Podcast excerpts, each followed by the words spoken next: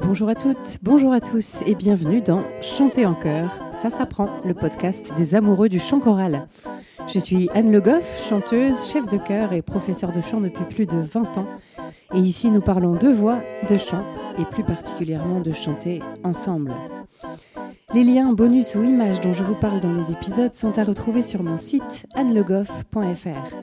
D'habitude, Le Goff, ça s'écrit en deux mots et j'y tiens beaucoup, mais pour cette fois, Anne Le Goff, c'est tout attaché. Alors, si vous avez bien fait votre échauffement, c'est parti pour l'épisode d'aujourd'hui.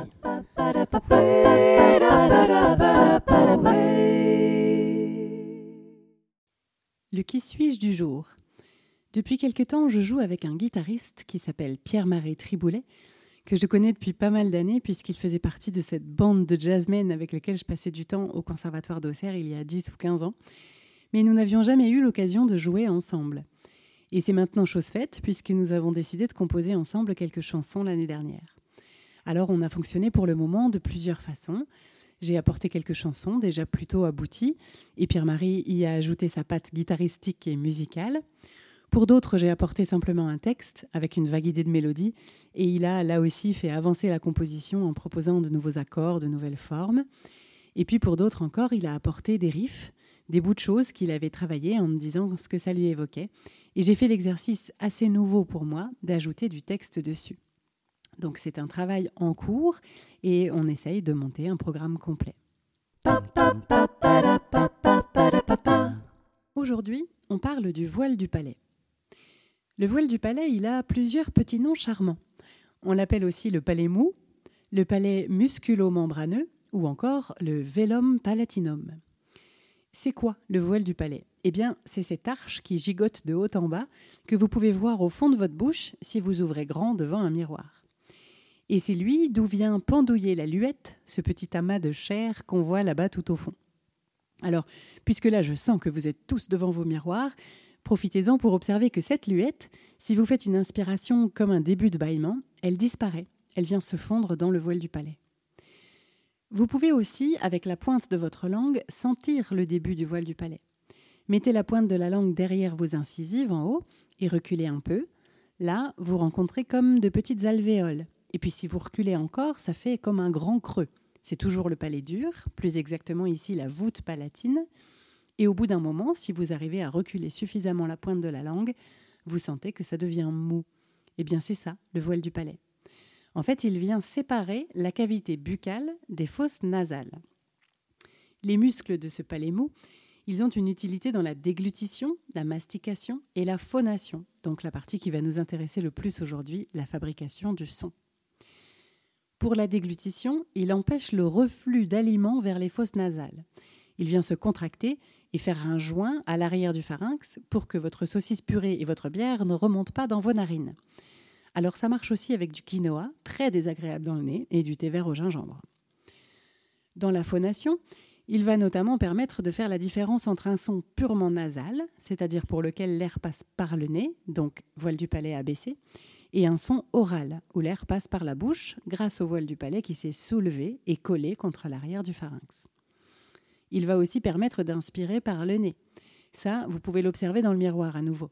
Si vous inspirez par le nez, le voile du palais s'abaisse pour laisser passer l'air, alors que si vous inspirez par la bouche uniquement, il a plutôt tendance à se soulever pour venir faire un joint à l'arrière de la cavité buccale.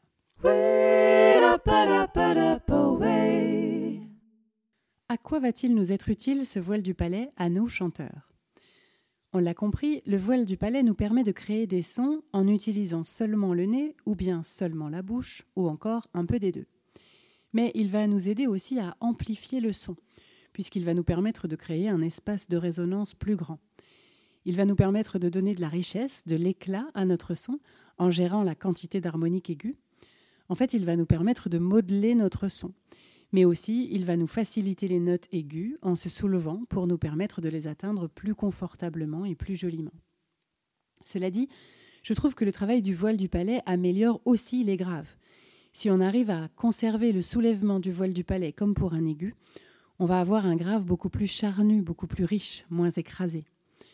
Souvent, on a ce genre de problème dans les voix graves, donc les voix d'alto ou de basse, pour lesquelles les partitions sont écrites dans des hauteurs qui sont assez proches de la voix parlée, bien plus proches en tout cas que les partitions des ténors ou des sopranes. Du coup, on peut avoir tendance à penser, ou en tout cas notre corps a tendance à le penser, qu'on n'a pas besoin de faire d'efforts au niveau du voile du palais quand on chante dans ces hauteurs-là. On n'en a pas vraiment besoin puisque ça sort. Mais quand on le fait, quand on crée de l'espace au fond de la bouche, on s'aperçoit que le son est bien plus joli, plus élégant souvent, et plus riche. Ça, bien sûr, ça a des vertus individuelles parce qu'on améliore le son de sa propre voix, mais aussi des vertus pour le pupitre, qui aura un bien meilleur son, bien plus brillant, et qui baissera moins, ce qui sont souvent les reproches qu'on peut faire au pupitre d'alto notamment, et ce qui facilitera aussi toute l'harmonie, parce que ça sera bien plus facile pour les pupitres aigus de se poser et de s'ajuster sur un son ouvert et rond que sur un son plat et un peu raide que des bénéfices donc. Sauf que parfois, ça nécessite un peu plus de volonté que pour les pupitres aigus qui, eux, à un moment ou à un autre, vont être obligés d'utiliser au moins un peu le voile du palais pour que leurs aigus simplement sortent. À ce stade, une petite précision. Le voile du palais, il se soulève donc et vient se coller au pharynx. Mais ce n'est pas non plus extensible à l'infini.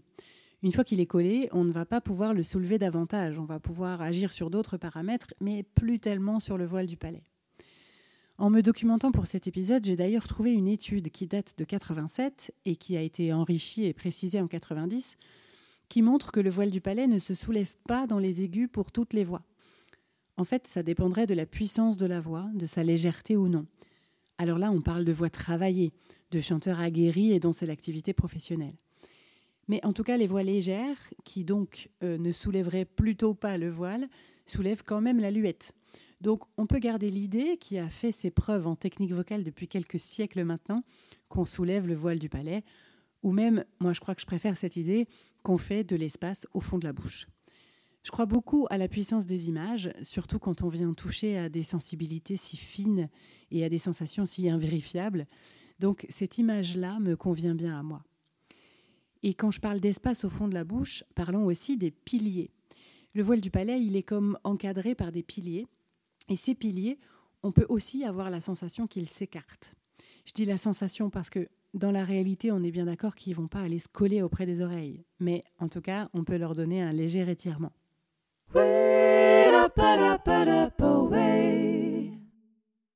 Comment le travailler, ce voile du palais? D'abord, attention à une chose par rapport à tout ce que j'ai dit précédemment.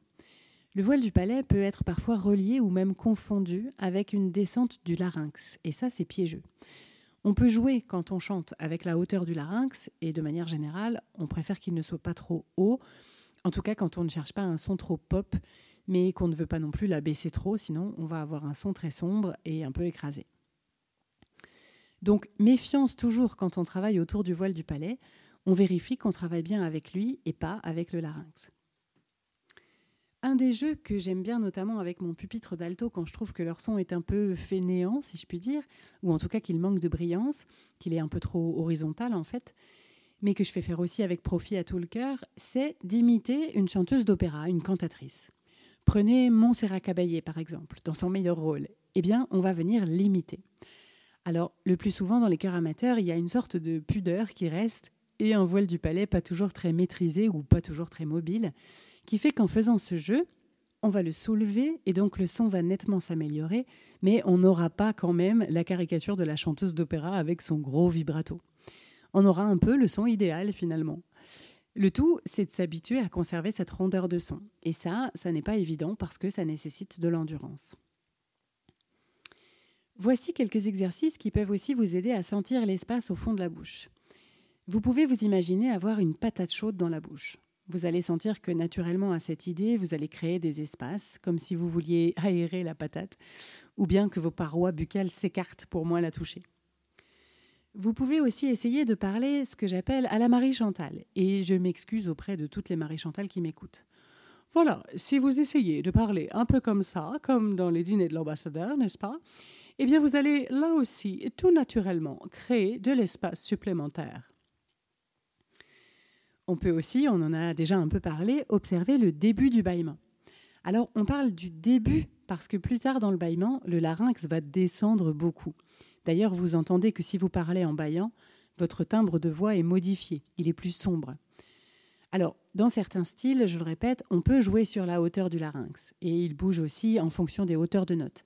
Mais globalement, dans un style plutôt dit classique, mais pas non plus opératique, on va essayer de garder un larynx qui ne descend pas trop, mais qui ne monte pas trop non plus. On peut faire des exercices pour travailler plus spécifiquement sur le voile du palais. Par exemple, vous pouvez utiliser le son qu'on appelle le mojito. En phonétique, pour ce son-là, on écrit un N avec une queue de G. Ça donne. C'est comme la fin du mot camping. C'est un son purement nasal. Tout l'air passe par le nez, bien que la bouche soit grande ouverte, parce qu'on vient coller le voile du palais et le pied de langue. Ensuite, vous pouvez passer du mojito à une voyelle. Par exemple,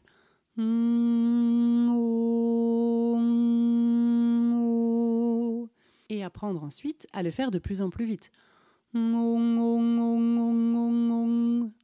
Ça, c'est un peu comme une musculation du voile du palais finalement. Petite astuce pour vérifier un son, pour savoir s'il est 100% oral ou nasal ou un petit peu entre les deux. Vous pouvez tout simplement vous boucher le nez. Par exemple, quand je fais un mojito, puisqu'il est complètement nasal, quand je me bouche le nez, il n'y a plus de son. Quand je fais un son oral, 100% en bouche et que mon voile du palais est bien relevé, si je bouche mon nez, il ne se passe rien.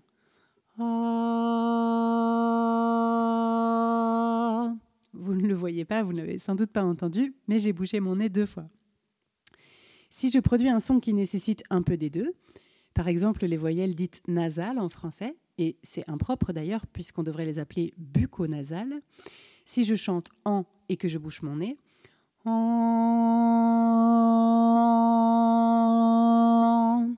le son est modifié, mais pas complètement coupé.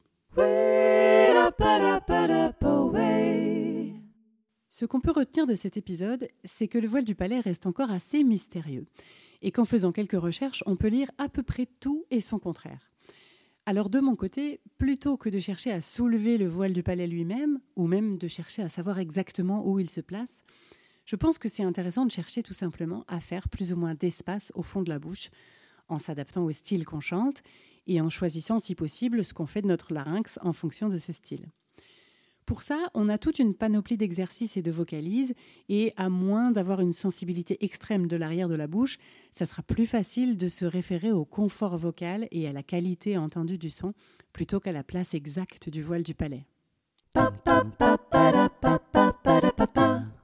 En bonus aujourd'hui, je reprends le sujet du Qui suis-je et vous propose de visionner une des chansons que nous avons coécrites avec Pierre-Marie Triboulet.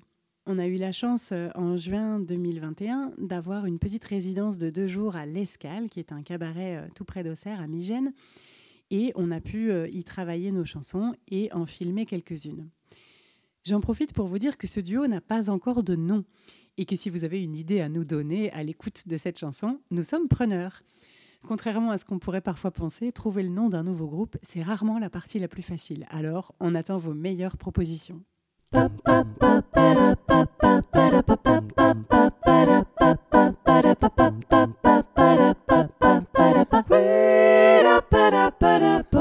J'espère que cet épisode vous a plu.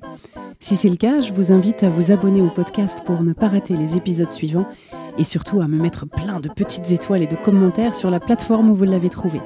Ça me sera d'une grande aide pour le faire découvrir à davantage de passionnés de chant en chœur.